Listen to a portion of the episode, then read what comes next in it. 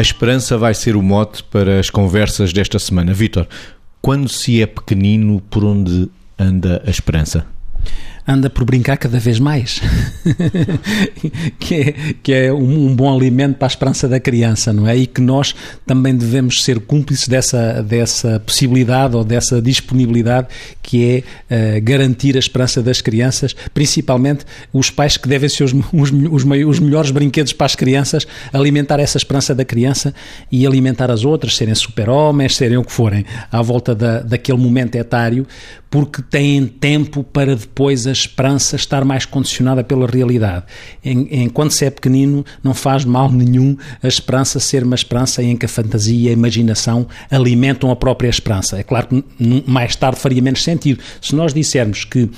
a esperança é sempre uma combinação entre a confiança e o desejo, a confiança que eu tenho eh, em que a coisa possa acontecer e o desejo que eu tenho acerca dessa possibilidade de acontecer ou dessa vontade que a coisa aconteça, esta combinação entre confiança e desejo, na criança os dois conceitos estão hipertrofiados, muita confiança e muito desejo. Depois a educação, às vezes vai castrando a confiança e vai castrando o desejo e por isso é que nós temos de ter algum cuidado quando olhamos para a esperança na perspectiva de, do olhar da criança ter alguma atenção para não sermos castradores de confiança e castradores de desejo, mesmo que,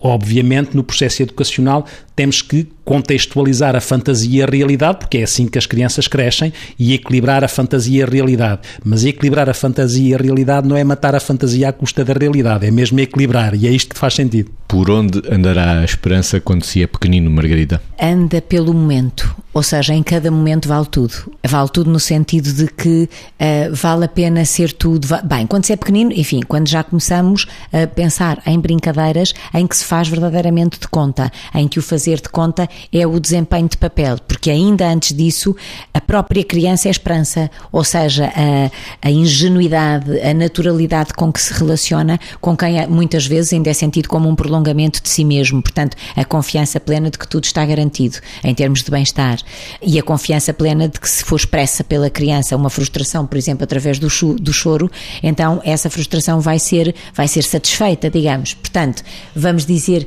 que a esperança, eu diria assim, ideal realmente é o mundo da criança, ou seja, a esperança faz parte de um tempo da vida em que ela mesma é uma espécie de, de corpo, só há, de corpo, vamos dizer assim, de representação interna forte, ou seja, só há uma coisa que a criança realmente vive mal, que é o não, ou seja, o não não tem representação interna, é, é oco, é balofo, é vazio, e portanto o não é que pode matar a esperança da criança, portanto pode-se pôr limites à criança, calibrando aquilo que o Vitor dizia, a realidade e e, no fundo, e a fantasia, mas não é preciso dizer não direto, podem-se criar sempre alternativas para não matar a esperança.